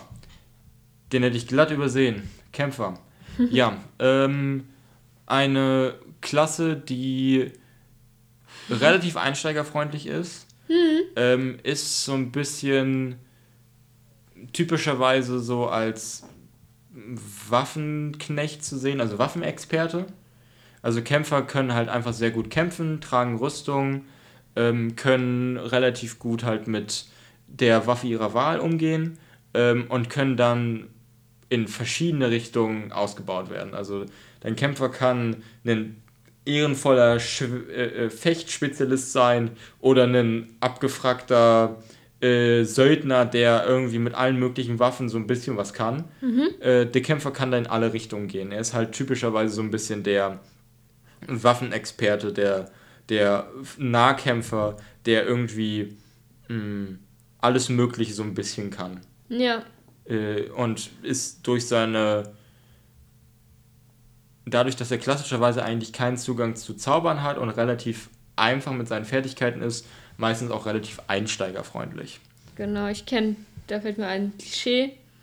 Spiel Mensch, Spiel Spezie Mensch und dann noch klasse äh, Kämpfer und du hast die langweiligste Person in D&D, die du überhaupt spielen kannst. Ja. Muss natürlich nicht so sein. Existiert einfach so als. So, weil man sagt so, ey, das könnte man theoretisch, kann man so ein bisschen die Geschichte der Welt gucken und du kann, kannst sagen, ja, okay, siehst du diese Person da? Kämpfer. Weil er konnte das und das. Nee. Äh, so, das ist schon fast zu nah an der Realität. Ja. So, deswegen ist schon zu langweilig. Ja. Äh, aber kannst natürlich, wie bei allen anderen zuvor genannten, ähm, dein eigenes Ding draus machen, sie individualisieren ähm, und den neuen Flair geben. Ja. Ähm, gut, ich würde hier einmal Stopp machen und einfach nur die Klassen des Players Handbooks äh, ähm, quasi besprechen. Wir haben Theor es gibt theoretisch noch zwei weitere Klassen, die äh, durch weitere Bücher dazugekommen sind. Genau. Den sogenannten Artefischer und den Bloodhunter. Genau. Ähm, die würde ich jetzt hier einfach mal nicht besprechen, dadurch, dass sie auch nicht im klassischen Players Handbook sind. Äh, mhm. und eher was für äh, wirklich D&D-Fans sind, die sich dann auch noch weitere Bücher holen. Okay, Von da. daher würde ich da quasi ähm, jetzt hier einmal Stopp machen und zu dem nächsten Punkt weitergehen. Wir haben uns länger an dem Punkt Klassen aufgehalten. Aber ja, ich würde vorschlagen, gehen wir jetzt mal über zu, wie kann man seinen Charakter denn jetzt noch ein bisschen individualisieren. Ähm, wir haben über Leveling ja schon ähm, einiges geredet. Ähm, ich würde das so ein bisschen reinbauen in Individualisierung, weil das eher so ein bisschen Hand in Hand geht.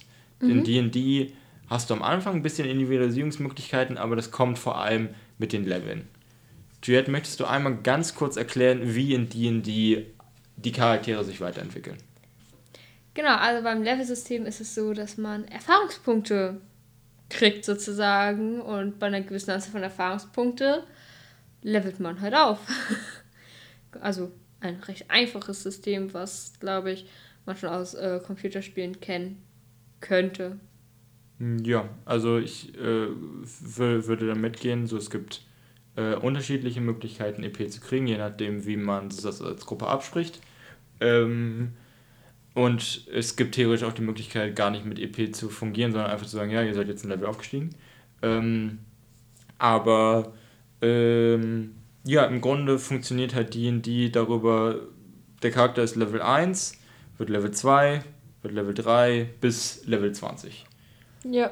Und ähm, im Laufe dieses Levels kriegt er halt immer mehr Fähigkeiten. Je nachdem, welche, äh, welche Klasse er halt gewählt hat, kriegt er verschiedene Fähigkeiten, verschiedene Mengen an Lebenspunkten dazu. Ähm, aber was grundsätzlich quasi für alle Charaktere stimmt, mit jedem Level kriegt er einen höheren Power Spike und wird stärker und kann genau. stärkere Gegner aufnehmen. Und du kriegst, ja, was du auch schon gesagt hast, mehr Optionen. Also besonders bei den Klassen ist es so, sorry, äh, dass man ab einem gewissen Zeitpunkt eine Subclass, also eine Unterklasse wählen kann. Wenn man sagt, boah, keine Ahnung, mein Droide der findet den Mond nicht, nicht so cool und äh, würde sich dem Zirkel des Mondes anschließen. Das kann man zum Beispiel auf der dritten Stufe machen. Und dann erlernt er da nochmal spezifische Dinge, hm. die man nur erhält, wenn man dieser Unterklasse ange angehört. Und die werden natürlich auch mit der Zeit stärker. Aber auch dadurch kannst du das halt Ganze wieder individu weiter in individualisieren. Und es gibt sehr, sehr viele hausgemachte Subclasses, die man, die man, die ich nur empfehlen kann, dass man sich durchliest. Ich habe dadurch auch für meinen Druiden die unheimlich passende Subclass gefunden, wo ich so da saß, das ist es. Das passt zu meinem Charakter und das ist, zeigt auch eine Entwicklung im Charakter. Genial. Hm. Äh, und das ist halt ein großer Vorteil schon äh, vom Subclass an der Stelle. Ja, genau. Das ist, äh, damit hast du ja schon ein, äh, eine Individualisierungsmöglichkeit äh, quasi gezeigt. Mhm. Es gibt so viele äh, Unterklassen, die du wählen kannst, sei es aus vorgefertigten ähm, Büchern von denen, die halt offiziell rausgegeben wurden, äh, sei es aus ähm, selbstgemachten ähm, Unterklassen, die von, von Creatoren rausgebracht wurden, wo du dann halt mit deinem Spieler absprechen solltest, ob die äh, wirklich ähm, balanced ist, also irgendwie gerecht oder halt zu stark oder zu schwach. Ähm, genau. Bis hin zu Unearthed Arcana, quasi ein Beta-Test äh, von, von den Leuten von DD, die einfach auch manchmal Unterklassen rauswerfen, kostenlos äh, auf deren Internetseite, die du dann einfach Beta testen kannst. Ähm, Gibt es da verschiedene Möglichkeiten, da zu gehen und das ist ähm, eine relativ coole Möglichkeit, um seinen Charakter irgendwie zu individualisieren, weil dann plötzlich halt so ist, ähm, nicht jeder äh, Human Fighter, also menschlicher Kämpfer, ist gleich von seinen Fähigkeiten her, sondern allein schon von der Wahl vom Auflevel, äh, vom normalen Wahl vom Aufleveling her, kriegt er, kann er unterschiedliche Boni wählen und dann wählen, kannst du auch noch unterschiedliche Unterklassen wählen, sodass die sich noch mehr voneinander unterscheiden. Mhm. Ähm, ja. Ja. Und du kannst noch was anderes Cooles machen würde ich gleich mhm. anschließen, was auch mit Klassen zu tun hat. Und zwar hast du, ich weiß gerade nicht ab welchem Level, um genau zu sein, hast du aber die Möglichkeit zu sagen, ey, ich will nicht nur Barbar sein, sondern ich möchte auch Paladin sein. Weil passt zu meiner Geschichte gerade. So manche Leute machen das, um noch stärker, also Min-Maxing zu machen. Bei uns in der Kampagne ist es eher so, wir gucken, mein Charakter ist in, diesen, in dieser Zustand. Äh, ich glaube, dass er sich demnächst, habe ich das Gefühl, macht einen großen Schritt. Und dazu würde es passen, wenn ich dann beim Levelaufstieg in diese Klasse mit übergehe. Das heißt, du bleibst Barbar, wenn du von Anfang an Barbar warst, und kriegst hinzu ähm, Sachen vom Paladin. Ist ein spezielles Leveling-System, so. Aber da hast du auch noch mal eine ganz andere Möglichkeit, ihn so eigen wie möglich zu machen. Du kannst halt sagen, okay, ich ähm, möchte einfach einen Kämpfer spielen, der aber zu ähm, Assassine mitwirkt oder weil es passt zur Background Story. Also du kannst auch verrückte Dinge an sich kombinieren, wo man vielleicht am Anfang sagt, hä, wie kommt denn das denn jetzt zustande? Ähm, die aber zusammen mit dir harmonieren. Zumindest wäre es natürlich meine Empfehlung, weil ich auf Rollenspiele stehe und auf dieses Harmonische, dass die Geschichte auch Sinn ergibt. Hm. Und nicht einfach so ist so, ja, übrigens, äh, ich bin jetzt Hexenmeister. Hä? Bist du nicht irgendwie schon Kleriker oder so? Hm. Ja. Nee. Genau. Ähm, theoretisch, um äh, deine Frage, die in den Raum gestellt wurde, zu beantworten, rein theoretisch kannst du, sobald du Level 2 sobald du Level 2 wirst, kannst du dich entscheiden, oh, okay, ich nehme jetzt schon dieses Level 2 und pack das in eine andere Klasse. Ah, lol. Also Theo, la laut den offiziellen Regeln kannst du halt sofort äh, oh, quasi in eine zweite Klasse reinwählen, wenn du halt das Level dazu hast. Okay. Ähm, aber ja, genau, das bietet halt auch nochmal ähm, spannende Twists? Äh, Twists und äh, spannende Kombinationsmöglichkeiten. Ja. Ähm, auch wenn ich tatsächlich gehört habe in der Community, gibt es immer wieder die Diskussion, ob sich in der fünften Edition Multiklassen überhaupt lohnt. So, ähm, aber das müssen, müssen, kann dann jeder für sich selbst so entscheiden. Ja, würde ich auch so sagen, weil ich würde jetzt natürlich so da sitzen, ja, natürlich, so. Ja, weil du hast es ja gemacht. Ich so. habe es gemacht, so, und bei mir macht es Background-Story äh, zur Entwicklung meines Charakters hat, sagst du da, ey, das wäre schon echt cool, weil das so ein Zeichen ist, dass sie einen neuen Schritt eingeht, eine neue Richtung. Mhm. Und so und so hat es natürlich einen Sinn. Aber ich kann mir vorstellen, dass Leute da auch vielleicht ein bisschen an dieses, ja, ich will ja schon cool sein, ich will schon stark sein in dem Moment. Es soll mir ja was bringen im Kampf vielleicht, hauptsächlich im Kopf haben. Deswegen. Ähm, ja, Könnte so, ich mir genau. vorstellen. Ja, das so ein, so ein bisschen der Gedanke ist da, ist da schon hinter. Ähm, so, so, so, dieses Ding, dass sie sich denken, naja, ähm, klassischerweise bringt es mir nicht so viel, ähm, quasi in eine andere Klasse zu gehen, ähm, statt einfach eine weiteren, weitere Stufe in meiner eigenen Klasse hochzugehen. Ja, das ist schon der Gedanke. Ja. Gut, äh, da würde ich nur kurz hinzufügen, äh, dass Multiklassen kompliziert werden kann. Ja. So, ich sitze halt so da, ich habe jetzt super lange Waldläufe gehabt und habe Druide dazu und ich sitze da, alter Druide, das ist so, ich bin so froh, dass ich Waldläufe aus, auf dem FF kann, aber Druide ist echt nochmal was anderes. Ja, ja. Aber es kommt natürlich darauf an, welche Klasse du ausgewählt hast, ob die generell schon komplex ist oder nicht. Aber das nur so als kleiner Hinweis an der Stelle. Ja, ja. Genau. Ähm, ich würde nochmal als äh, allerletztes auf eine äh, Individualisierungssache zu sprechen kommen, die ähm, so ein bisschen das ersetzt, was du in vielen Rollenspielsystemen unter Sonderfertigkeiten oder Vor- bzw. Nachteilen findest. Mhm. Ähm, speziell eher Sonderfertigkeiten. Ja. Ähm, und zwar die sogenannten Feeds mhm. in, im äh, Englischen. Ich glaube, im Deutschen heißen die Talente oder so. Äh, ich weiß es aber nicht genau. Ähm, ich glaube, es sind Talente. Ja. Ähm, aber diese Feeds stellen am ehesten Sonderfertigkeiten dar, die, je nachdem wie dein Spieler da drauf ist, kann er, kann er halt sagen, ja, okay, ihr kriegt auf der ersten Stufe, könnt ihr euch alle einen wählen oder ähm, ihr kriegt alle zwei Stufen, könnt ihr einen Feed wählen, wie euer Spielleiter da lustig ist, kann er das einfach einfügen. Okay. Ähm, klassischerweise nach Regeln kriegt ihr, äh, könnt ihr theoretisch euren ersten Feed, äh, eure äh, ersten Feed auf Level 4, dann auf Level 8, Level 12.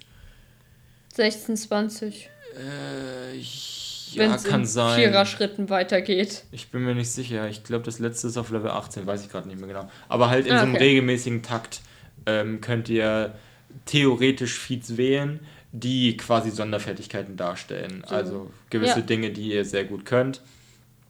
Ähm, Heiler, Sachen, Ausrüstung oder du kannst länger aus Dinge aushalten oder sowas. Sprachentalent. Sprachentalent, äh, ja, klar. Genau, solche Sachen. Da gibt es eine schier Unmenge an Auswahlmöglichkeiten, die euren Charakter weiter individualisieren, ähm, aber eher als Sonderfertigkeiten zu verstehen sind, würde ich sagen. Mhm. Weniger als Vor- bzw. Nachteile, wie man das in anderen Regelsystemen kennt. Ich würde sagen, dieses Vor- und Nachteile-Ding schiebt D&D mehr so in dieses Rollenspielaspekt. Genau. Weniger in dieses Regelding. Genau, da fällt mir eine Sache ein zur Individualisierung. Und zwar kannst du, wählst du auch einen Hintergrund hm, für ja. deinen Charakter. Ja. Uh, und da kannst du, der gibt dir dann, glaube ich, auch nochmal in manchen Punkten Übungsbonus. Ja. Hat, gibt dir aber auch so Ausrüstung äh, und so, also der gibt dir auch noch so ein paar zusätzliche Dinge. Und da hast du schon mal eine grobe Idee, in welche Richtung es geht mit deinem Charakter. Und kannst halt, so, und kannst halt natürlich gucken, passt er zu meiner Idee? Gibt er mir das, was ich will? So, wenn du einfach gar keine Idee hast, was für einen Charakter du haben willst, du nur so bist, ey, ich will in dieser, diese Fähigkeiten geübt sein, kannst du einfach da schon mal so gucken und kannst daraus deine Hintergrundgeschichte bauen. Ja. Und sagen, ey, ich will den, den Punkt gebaut werden, okay, das hat keine Ahnung, nur der Adlige. Ja. Hm, okay, ich will Assassine spielen. Warum ist der Adlige Assassine? Ja. Und dann baust du da um deine Geschichte und es kann unheimlich coole Spannungen erzeugen, unheimlich coole Charaktere und ja. Im, im wie Play gesagt, sehr individual. Ja, und im Players Handbook steht tatsächlich Welt. auch immer so Aus, äh, Auswahl von äh, verschiedenen Charakter-Traits äh, zu den verschiedenen Hintergründen. Ja, genau. Die du theoretisch, wenn du möchtest, wählen kannst. Ähm, ich kenne wenige, die das bis jetzt getan haben. Die meisten haben halt irgendwie schon so eine Idee vorher. Meistens ist schon die Idee vor dem Hintergrund da Genau. Meistens ist es nicht andersherum. Aber wenn halt ihr wirklich mal keine Idee habt, gibt es da wirklich Vorschläge direkt im Players Handbook, die dir ähm, Vorschläge geben, ey, so könntest du den Charakter bauen, das wären so gewisse Persönlichkeitsmerkmale, die du einbauen kannst. Genau, das ist irgendwie ganz, ganz cool eigentlich, finde ich, weil es dir auch nochmal eine persönliche Note gibt. Und ich würde sagen, wir gehen jetzt mal ein bisschen raus aus den Regeln. Wir haben jetzt sehr lange über die Regeln geredet. Ja. Und ähm, gucken wir uns doch mal die Welt an. Weil wir haben ja schon vorhin gesagt, es gibt nicht die Welt wie in DSA, in der man spielt, sondern wir haben diese Regeln und jeder baut sich seine eigene Welt. Was wir auch bei uns in der Kampagne getan haben. Und deswegen kommen wir zum Worldbuilding. Und zwar ja, es gibt ja ein paar D&D-Welten, die uns so präsentiert werden, die ähm, Ideen liefern, in der man spielen kann. Und dann kannst du halt aber auch eigene Welten bauen. Genau. Also, ähm, wie, wie, du, wie wir schon am Anfang gesagt haben, äh, es ist wirklich in DD so, du hast halt theoretisch ähm, fertige Welten, die ähm, von D&D oder von den Leuten, äh, die D&D rausbringen, auch immer wieder mehr oder weniger äh, unterstützt werden und irgendwie weitergeführt werden. Ähm, aber das, was die meisten halt tun, ist, sich wirklich eine eigene Welt zu erschaffen. So, ähm, die meisten nehmen irgendwie immer nur so Inspiration von den äh, offiziellen D&D-Welten und packen die dann ihren, in ihre eigene.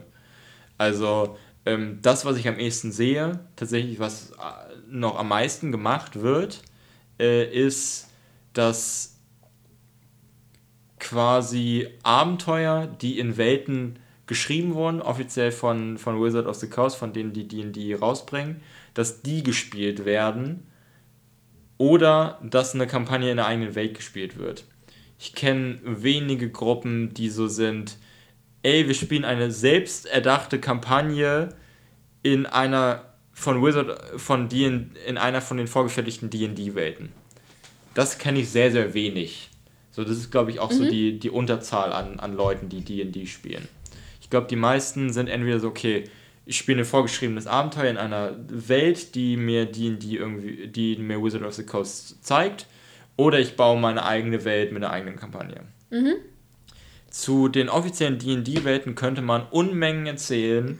Ich kenne mich da leider nicht so gut aus, wie ich gerne würde.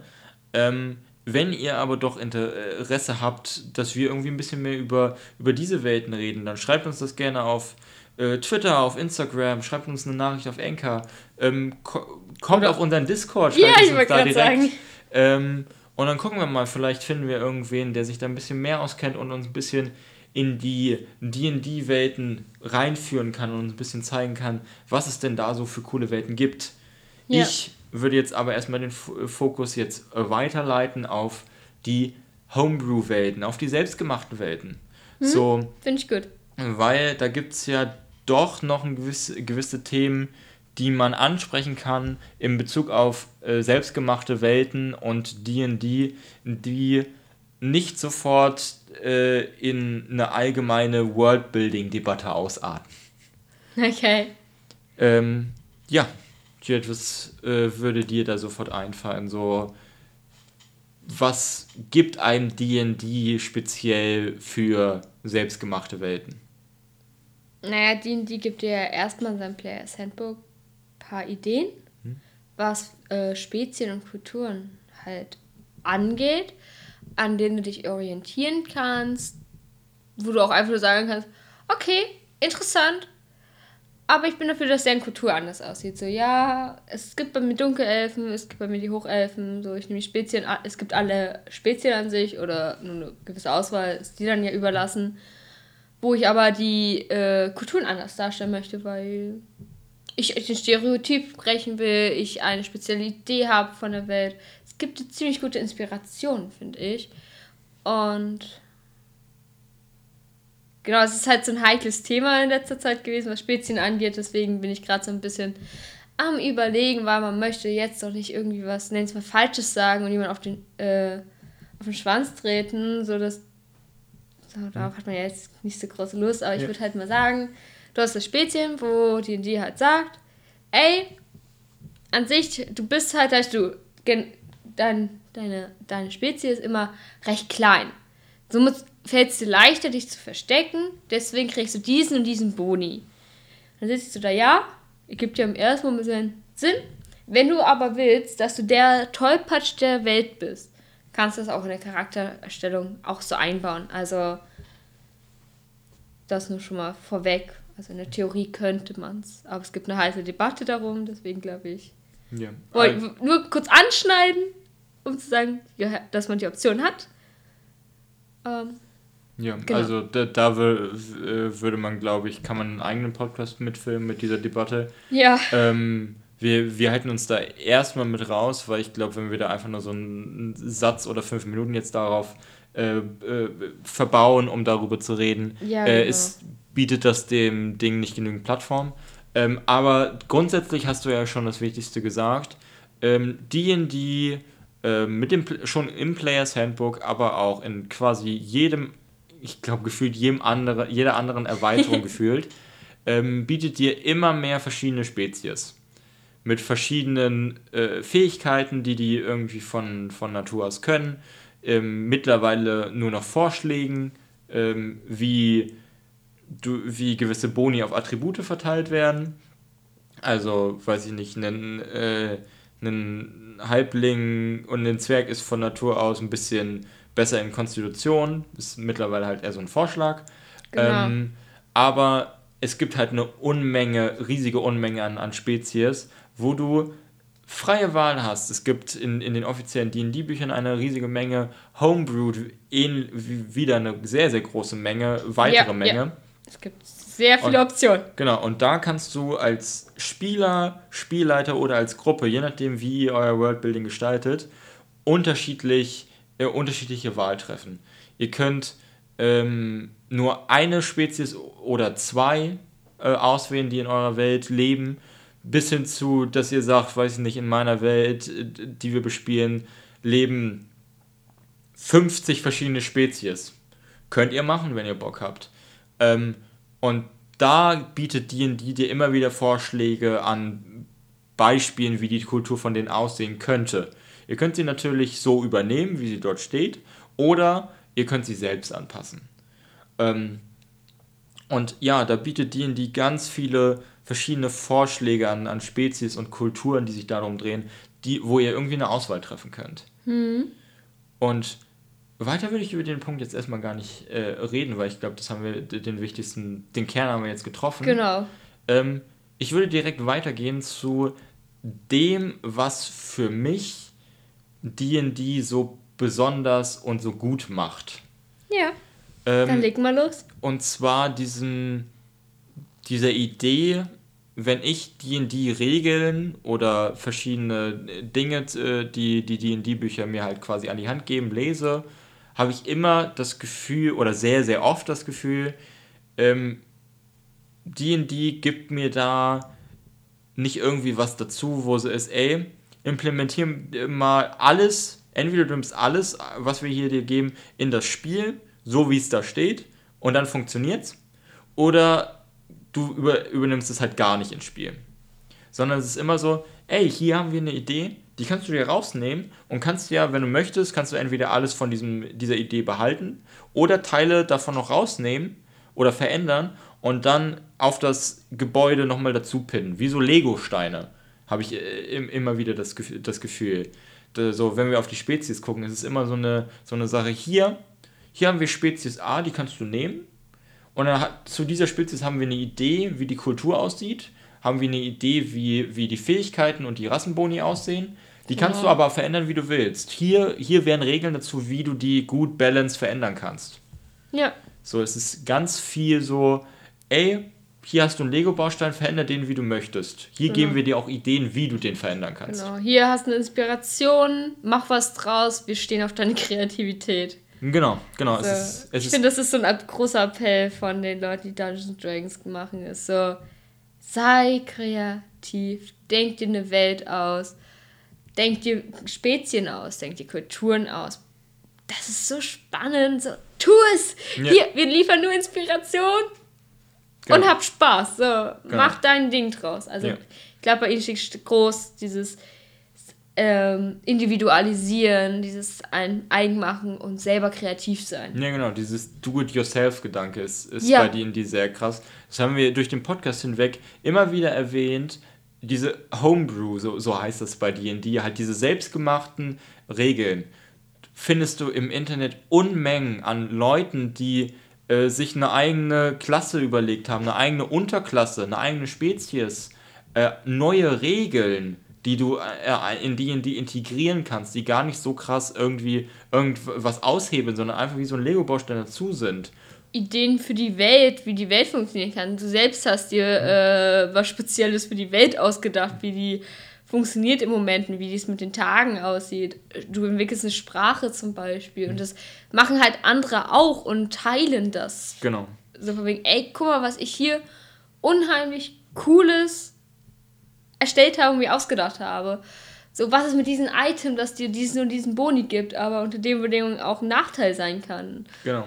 Genau, so, so viele Ideen und man guckt so oft sich ja. das an, denkt sich, boah, das ist cool, das ist cool, das ist cool, das ist cool. Ja. Das ist unheimlich genial. Genau, und ich, ich würde halt sagen, ich kann nicht äh, über die Leute, die vor fünfter Edition, also wie es wie es in, D&D, in den D&D-Editionen davor war, da kann ich nicht so viel drüber reden, weil ich es da nicht so sehr wahrgenommen habe.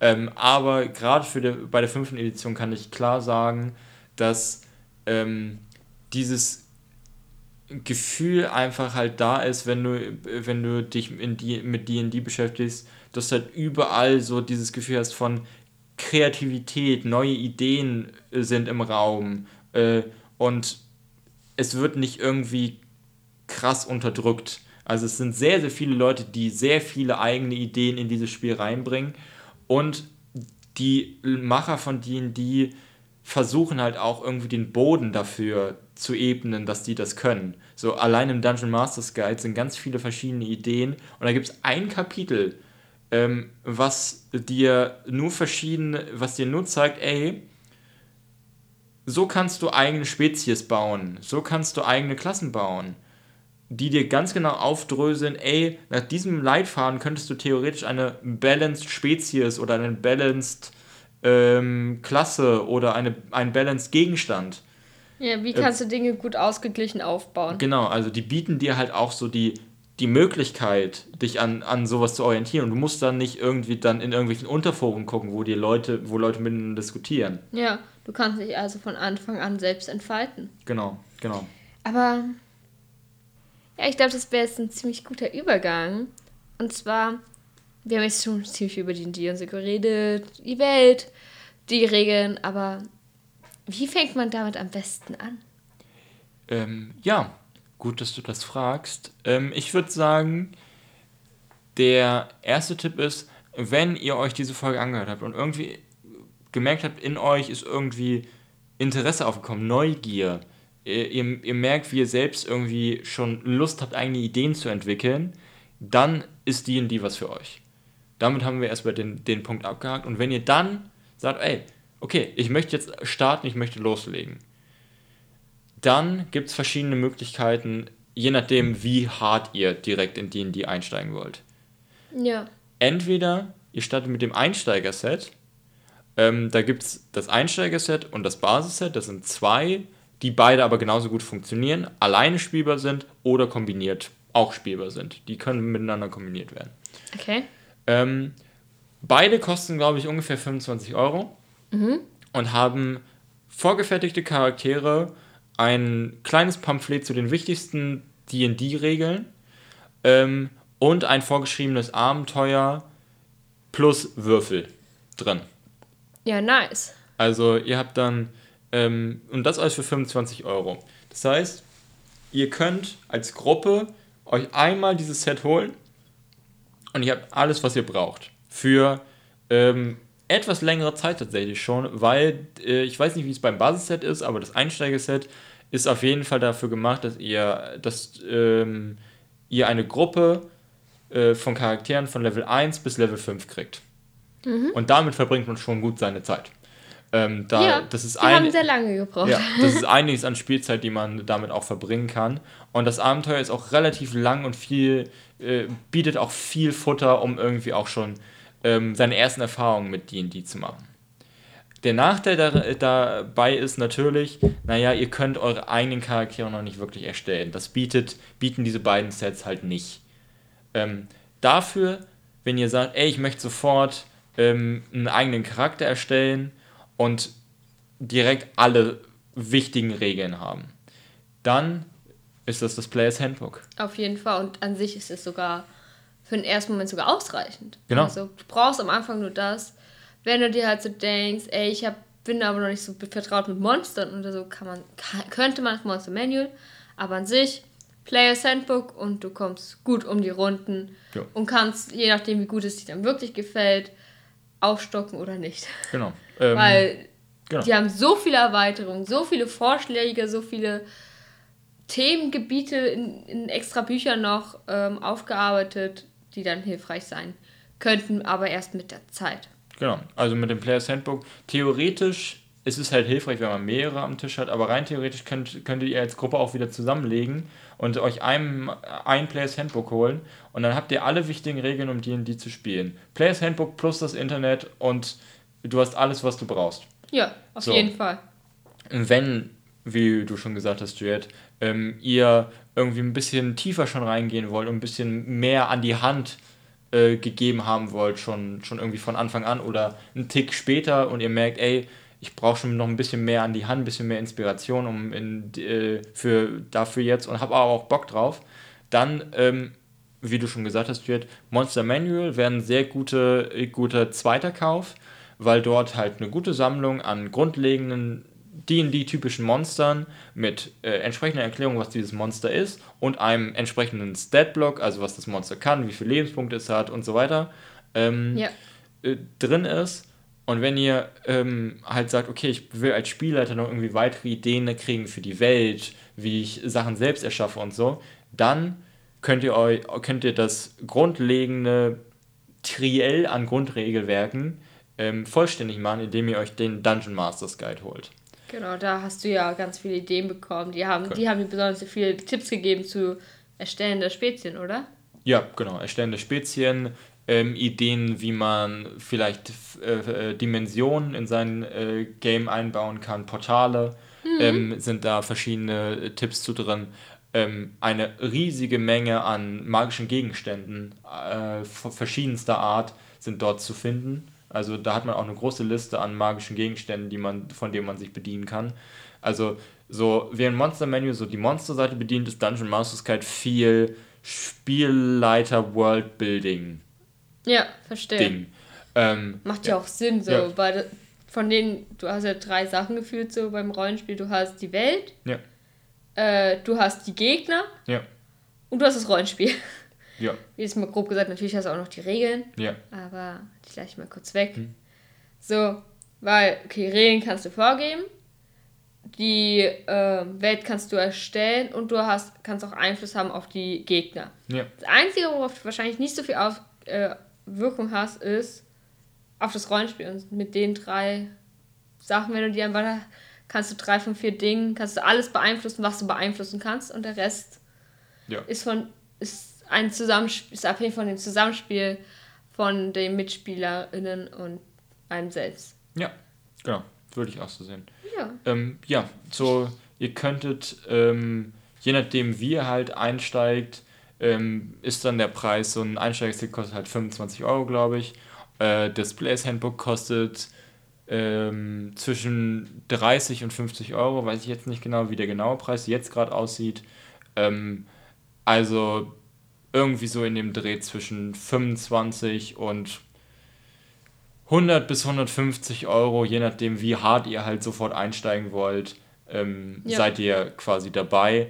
Ähm, könnt aber dann halt auch bedenken, ihr könnt theoretisch als Gruppe halt zusammenlegen. Die Bücher, die wir jetzt erwähnt haben, bräuchtet ihr theoretisch alle nur einmal. Ja. Ähm, das heißt, ihr könnt als Gruppe zusammenlegen und quasi gemeinschaftlich diese Bücher kaufen. Und dann geht der Preis, finde ich ja auch. So. Ja, genau. Ja, Gut, ich glaube, damit haben wir ganz gut D&D, äh, nenne ich es mal, vorgestellt, uns darüber unterhalten, wie auch immer ihr es sehen wollt. Wir hoffen, dass es euch äh, genauso viel Spaß gemacht hat, wie uns darüber zu reden, da wir beide auch ziemlich große Fans von dem Regelwerk sind und äh, dementsprechend auch ein bisschen länger manchmal re darüber reden könnten. Hat man vielleicht gemerkt. Vielleicht, wir werden es ja sehen. Und ja, ich hoffe einfach, dass ihr ganz viel Spaß dabei hattet und mögen die Würfel stets auf eurer Seite sein. Schreibt uns auf Twitter und Instagram.